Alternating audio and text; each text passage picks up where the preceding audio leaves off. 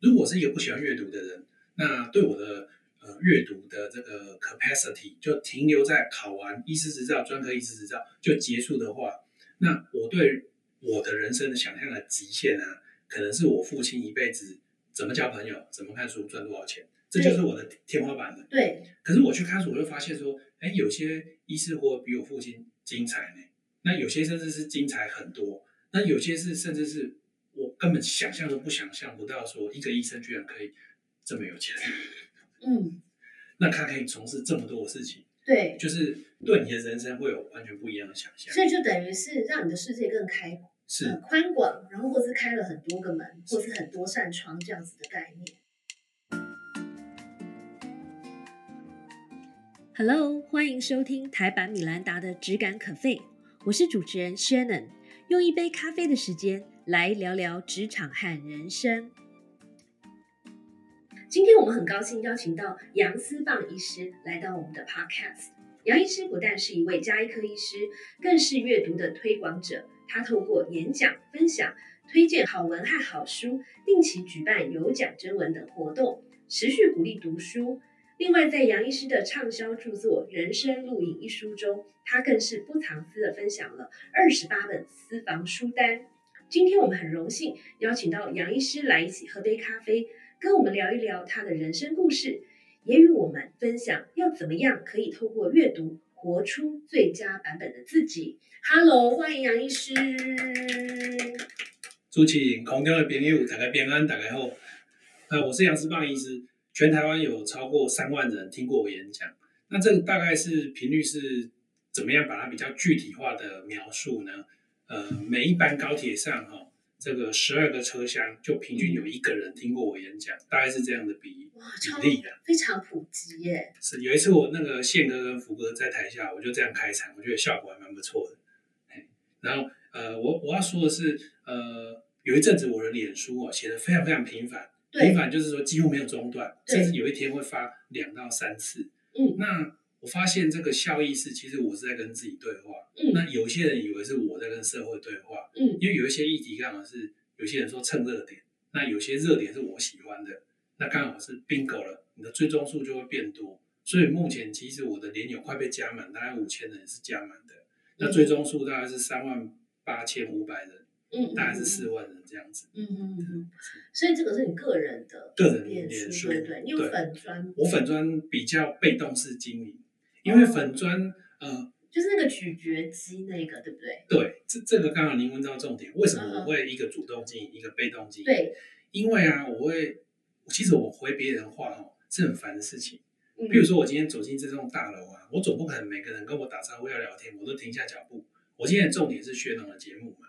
对，那如果我每一站都在跟几位大哥聊天，刚好遇到认识的，我就停下脚步。那我怎么把这个节目录好？所以我的逻辑是，我的个人脸书我不给非朋友留言，哦，我没有力气应付他们。哦，是，那有一些朋友假设，哎，好像有点攻击性，还是说出言不逊。第一次我会认为，也有可能是我误解他的心情不好。第二次我就把他删连友，我不想理他。嗯嗯嗯，那粉砖那边的话，因为陌生人都可以留言，对我管不完，对，所以我粉砖那边我就很佛系的，就是啊，给你按个赞，表示呃月，哦大概是这样子。所以其实这是一个技巧，对不对？是就说有时候我们要做一些人生的选择嘛，是因为你的精力、时间是有是限的。没有错，然后，呃，如果每一件事情都要做到面面俱到，你就没有办法把最精华或者没有说错最大的能量放在最重要的那件事情完全上。同意。好哦，杨医师一开场就教了我们一课，哎，而其且实这也是一个时间管理的一个没有方错法嘛。是像那个，嗯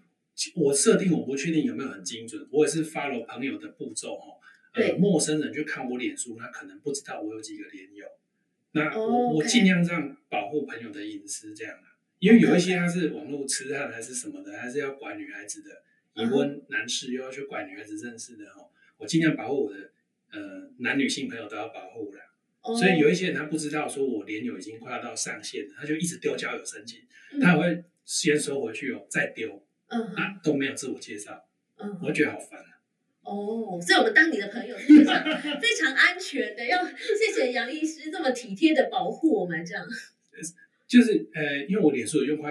有超过十年，对，那我自己回想哦，也许我也当过那种冒失的角色，嗯就哼，是也许哦某某，也许他也是有知名度的人，嗯那哎、诶我很敬仰他，那我就热情过度，我还没等他回话，我就噼里啪啦打太多了，对，那搞不好我这样对方以为我是痴汉，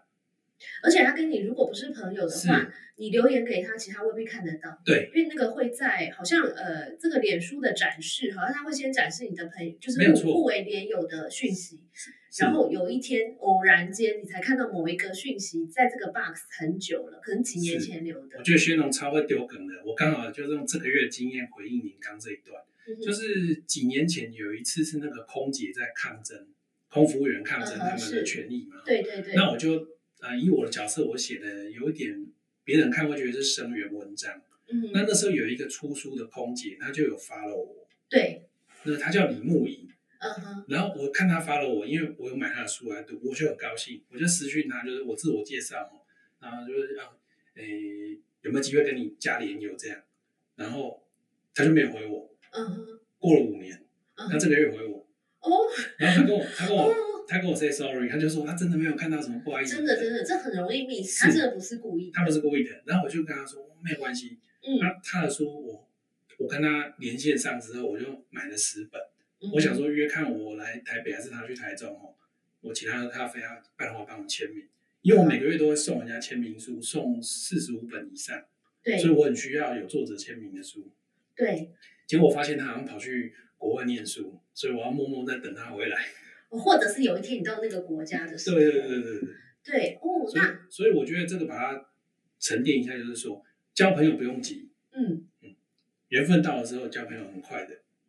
是，然后还有就是在社群媒体上交朋友有一定的礼仪，是一定要有这个对意义，我觉得很重要。比如说，因为我最近也在看那个嘉德的书，呃，是就是人脉学有一本我有写推然后他荐序，他对对对，我有看到你的推荐序，然后它里面有一个重要观点，就是其实社群媒体呢是我们交朋友一个很好的平台和工具。可是他提醒我们，就是说如果你想要认识这个人，你可以加他当好友，可是你是千万不要莫名其妙就忽然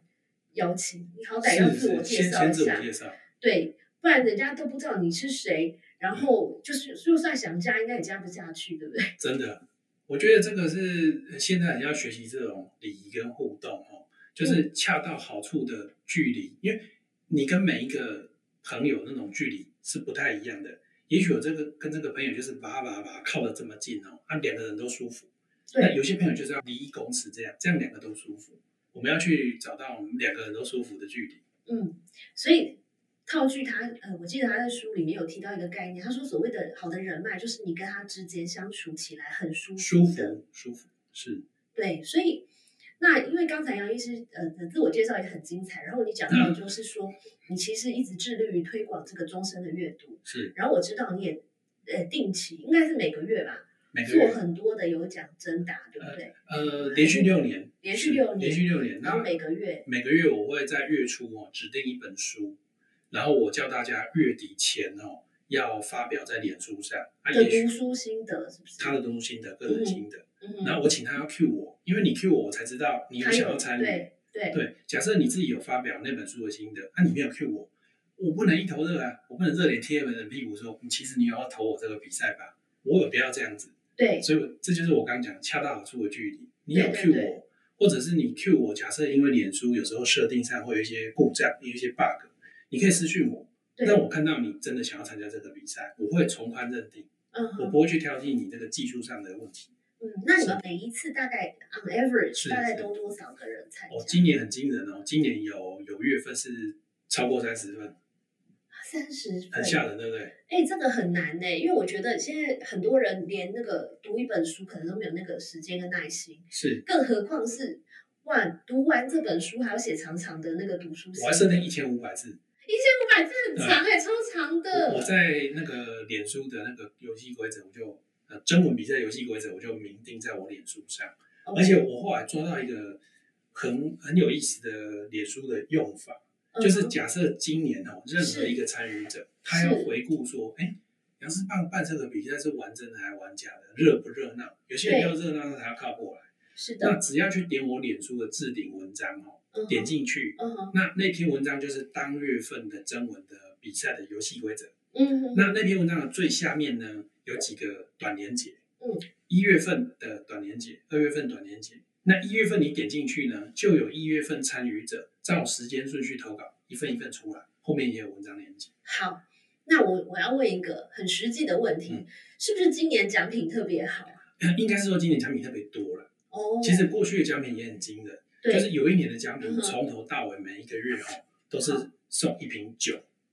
啊，那个酒我后来查市价，有的是两三万， OK，啊，有的还涨上去哦，涨上去我就不好意思讲了，就嗯就更多更多这样是子。是是，那因为我爸以前出国，他都会买酒，那后来他的身体他不能喝，真的，然后其实我发现我也不太能喝，嗯哼，那我本来是跟我我太太很会做菜，我对本来跟她说，不然我拿酒给你做烧酒鸡，她说太浪费，对啊，太浪费了吧，六七万块的酒，不过也不能这样说嘛，对不对？生命就要浪费在美好的事物上，对不对？对，所以有一年啊，而且那个把酒送出去啊，其实压力很大，因为刚刚薛总我发现我带您的书上来给您签名啊，我是对就打包厚厚嘛，因为对我的经验，如果放在行李箱把它散开啊，嗯嗯哇，那很凄惨，那个书会折得乱七八糟，没有错，所以我就分四五本把它一摞一摞折对好。那对酒更严重，因为酒是薄雷嘛，对，所以我那个苦秀啊就要包了好几层。哦，这种有有一种做网自购虐的感觉。 哦是，OK，那然后像有一年呢、从头到尾都是送长荣三万五千里，三万五千里的话，已经可以换台湾、日本商务舱来回，哇，你真的是不计成本的来推广阅读这件事情、就欸，做别人很难复制，或是别人复制，我会很高兴，是啊，我这我个觉应得该说是越多人复制越好吧我？我很乐见这样。因为别人如果复制啊，我不会去说啊，你学我怎么样，我会去想更好的点子、更奇怪的点子，去吸引更多人来参与。嗯，那我那时候有一个缺点，就是有时候我发现这个书明明就超棒，为什么这个月没有什么人要写？我对就自我检讨。对后来我发现这是我自己的毛病，因为那本书啊很难买，那本书博客来已经没有了哦，Momo 没有了。那我对本来是想法是说，这些人如果这么喜欢这本书，就应该费尽千辛万苦去跋山借到涉水要拿买到、租到。对对对对，那我觉得不应该在这方面去刁难别人。对，所以我今年的设定就是一定很好买，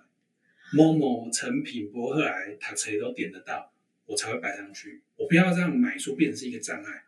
对对，我希望对大家就是，甚至是电子版一点马上就有就可以读。嗯哼，所以呃，你要不要跟我们这个有兴趣参与的听众朋友或观众朋友来分享一下？就是说，那我们要，比如说我们在写除了一千五百字以外，我是们要怎么样才有机会得到奖呢？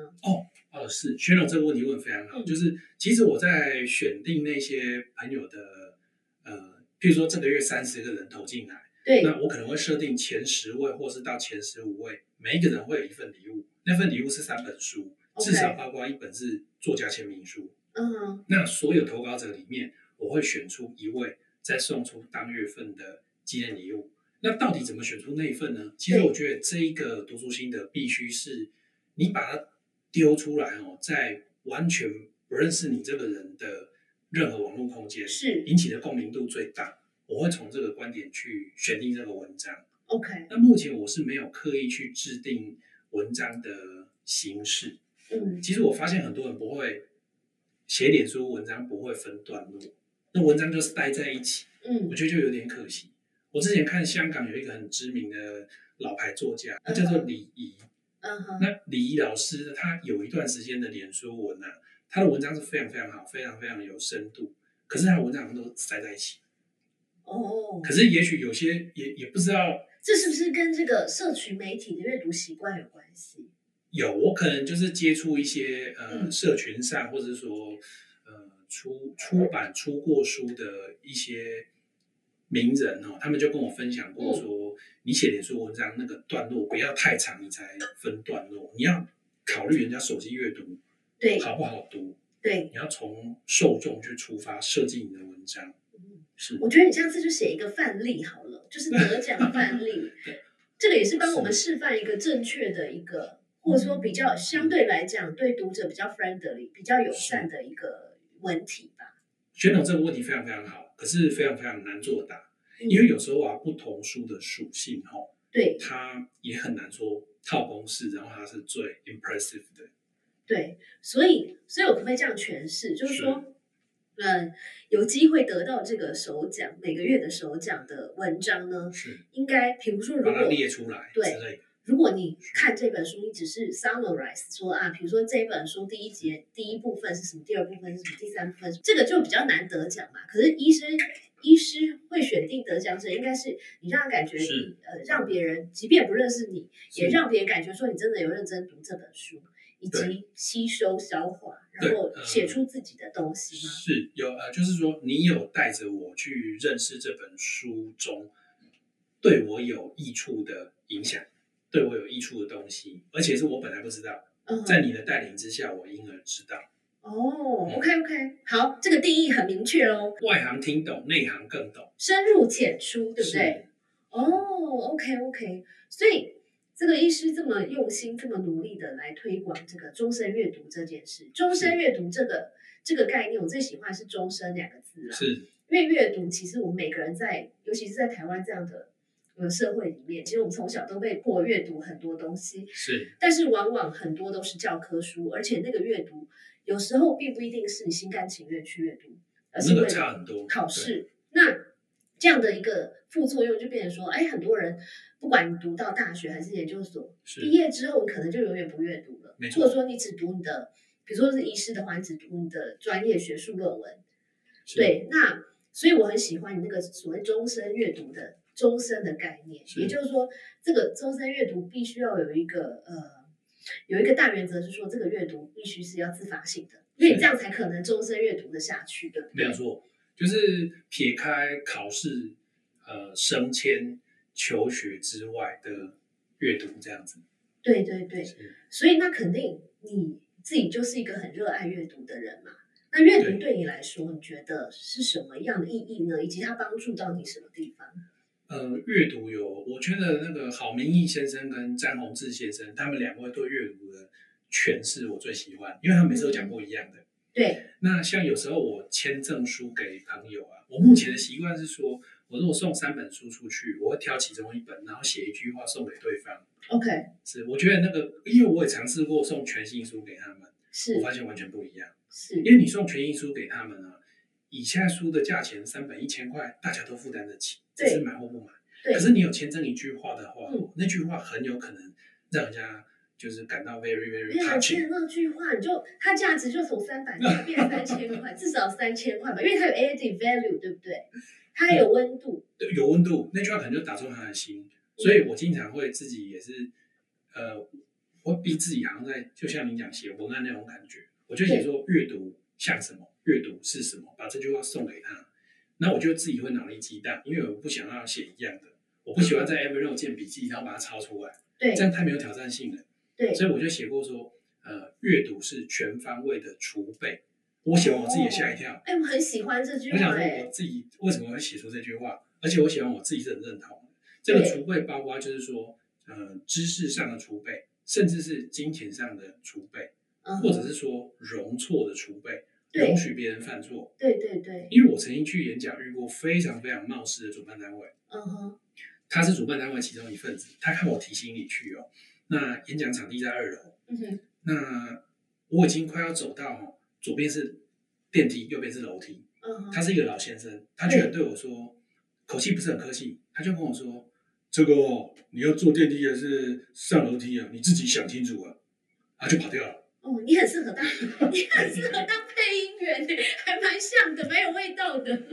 然后我就想说，我要不要开场的时候把那个人的冒失把它讲出来？对，我放弃，因为我觉得这样会破坏我整场精心准备的演讲。那我就觉得说，呃，也许我是透过读过一些小说，呃，然后就是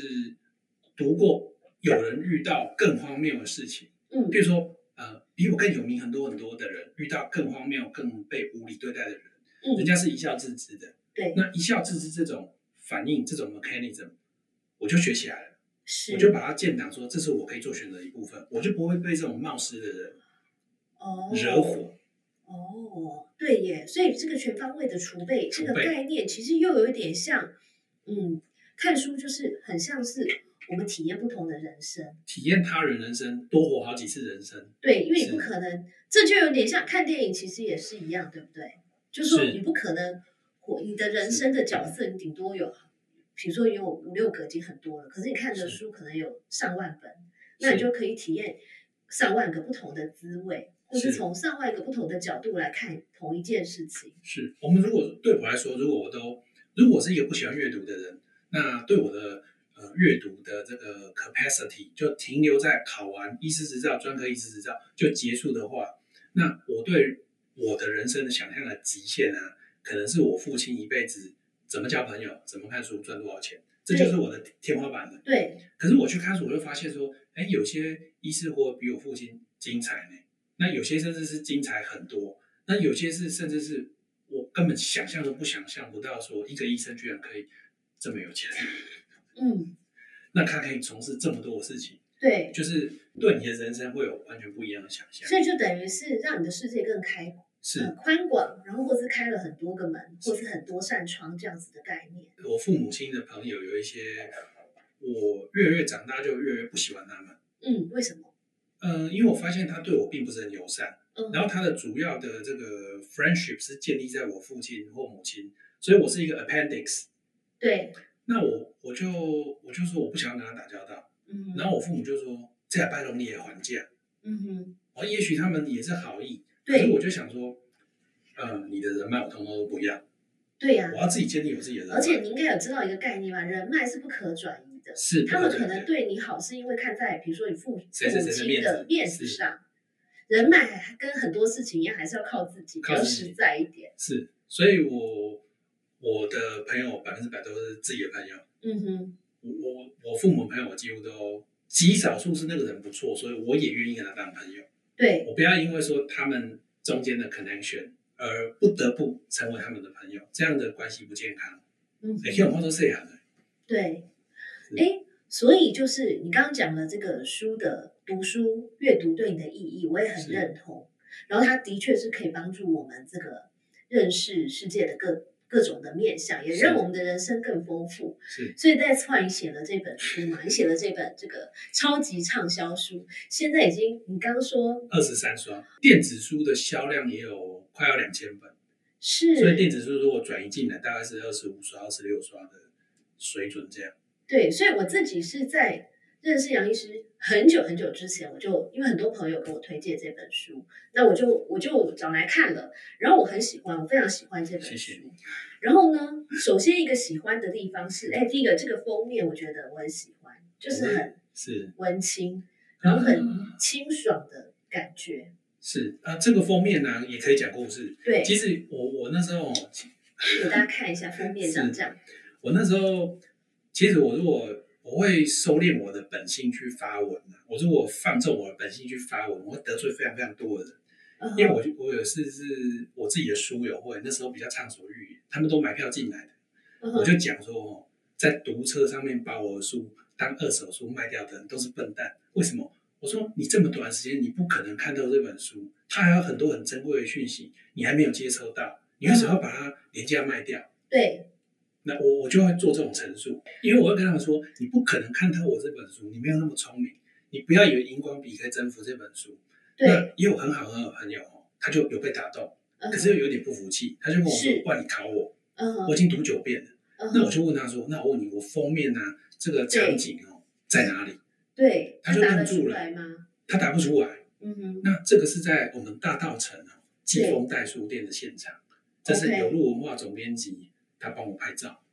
这是我第一个梗，哦所以我其实藏一个讯息在里面。你想想看，一个作者他最重视的啊，封面一定是他最重视的对一个 element。对，那我为什么要传达我在这里的讯息？因为我希望大家去观光这间书店，因为对大道城对于台湾一百年、两百年、三百年的发展是非常非常有代表性的。这是我藏在里面的讯息。那第二个讯息是，请问我在这张照片里面手上拿的是哪一本书？那大多数我是不知道，啊，知道也还没有时一间般看。人不会哎、嗯因为首先你这个这个 书腰把它盖住了，好不第好？第十二刷才开始有书腰，哦，真的吗？嗯因为我书友会办得很早，我书友会是在书出书两个月内就办完七场。 OK，那七场是公开，还有不公开的，就十来场，大概在嗯很早期就办完。那那时候没有人知道那本书是什么。其实我那本书是要传达更重要的意义。是，我全台湾最尊敬的就是那本书的作者嗯林哼，献堂，嗯哼，台湾议会之父，催生台湾议会，是然后做了很多身先士卒、捐家产这种事情。是，我又帮你想到一个梗了，我不知道你玩过了没？你可以在脸书上玩什么猜谜游戏之类的，哦，是对不对？因为你这样子一讲之后啊，我是觉得我们就会更加的仔细去看，是，然后我们就会觉得说，哎，一本书有时候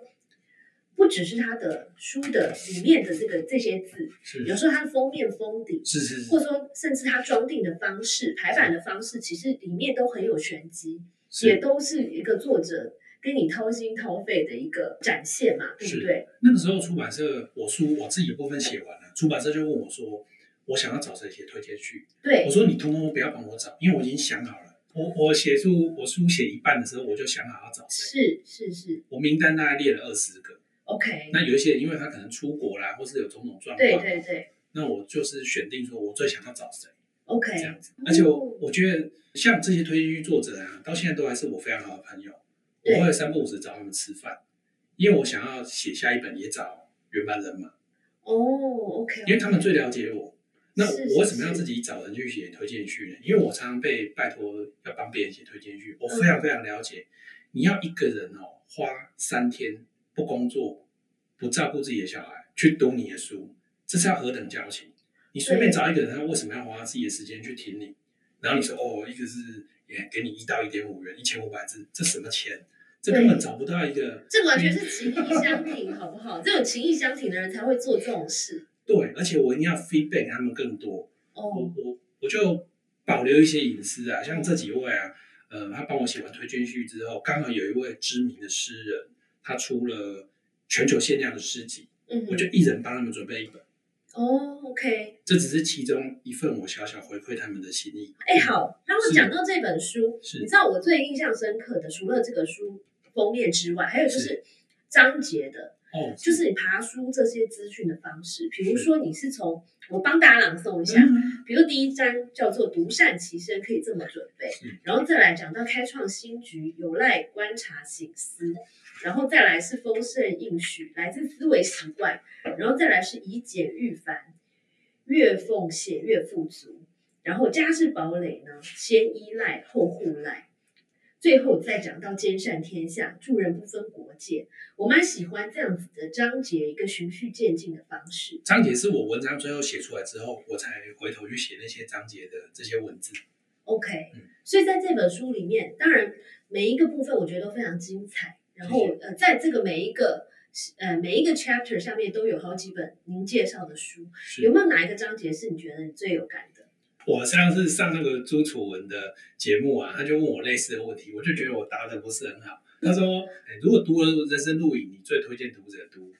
对下一本是哪一本书对，？”我我那时候答案就类似说，我就都给你二十八本，你就二十八本一本一本读。其实他就是给我，那他是总做有一球个给先我后的。顺序吧，对不对是，那我会推荐那个李慧珍小姐的书《成为自由人》。 ？OK，因为《成为自由人》其实跟我这本书的精神是高度呼应的。是真所以正真正的自由就是互赖，就是由自由人为一个核心的话，它可以跟每一个章节都碰触得到。 OK，嗯所以就是说，我们如果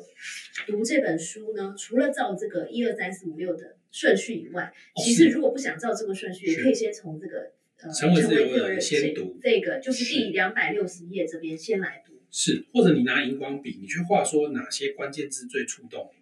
就像我读您的书，出卖我们的都是小细节。我的读法还是先把封面跟作者资讯、推荐序、作者资讯读完之后，我就拿荧光笔去画您的文章中哪些字眼最呃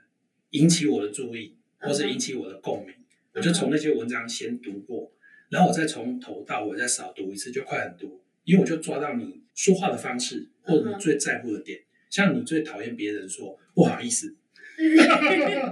我我个人也不喜欢别人跟我说不好意思，嗯因为我觉得你说不好意思的时间，就把你那些小缺点赶快改掉，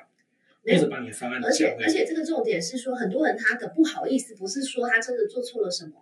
而是他也不是因为他对不起你，是而是他把它当成口头禅，你知道吗？哦是比如说，他明明见到你，他应该说 hello 或者你好，或跟你说谢谢，可他嗯全部都用不好意思来取代。嗯可，是我以前不懂，可是后来接触一些比较国际的人士，我才发现很多人会把不好意思翻译成就是 sorry 嘛。哦是那很多人就会说，哎，你动不动就说你不好意思或是 sorry，你是不是自信不足，很没自信、很没气场，或者说你是不是有就是说你自己心里有点心虚，嗯嗯嗯，所以这个其实并不是一件好事。是，谢谢收听今天的 Podcast，希望你喜欢今天的这杯咖啡。我们的节目名称是台版米兰达的质感可废，欢迎订阅我们的频道，分享你的想法，也可以追踪我的粉丝专业台版米兰达的创业笔记。我们下次见喽，拜拜。